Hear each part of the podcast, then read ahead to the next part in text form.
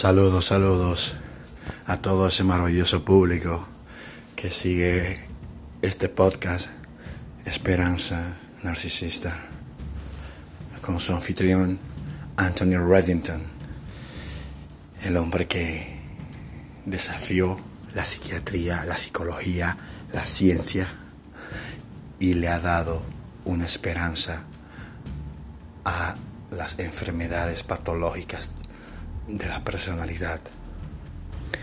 Un abrazo a todos de Estados Unidos, España, México, República Dominicana, Inglaterra y todos esos países que están siguiendo el podcast. Viene una nueva temporada mucho más emocionante. Los quiero a todos y que sean realmente muy felices. Recuerden que ser el mejor no es una opción, es tu obligación.